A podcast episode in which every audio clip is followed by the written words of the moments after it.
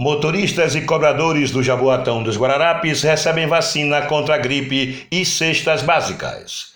A nova etapa da campanha de vacinação contra a gripe influenza no Jaboatão dos Guararapes iniciou com uma ação direcionada aos motoristas e cobradores de ônibus do sistema de transporte complementar do município.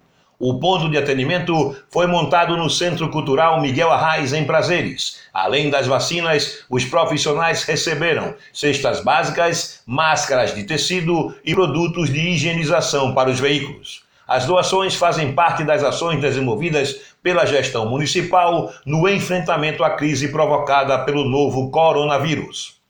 Nossa gestão tem atuado na proteção das pessoas. Além de evitar a disseminação do coronavírus, é necessário imunizá-las contra a gripe influenza.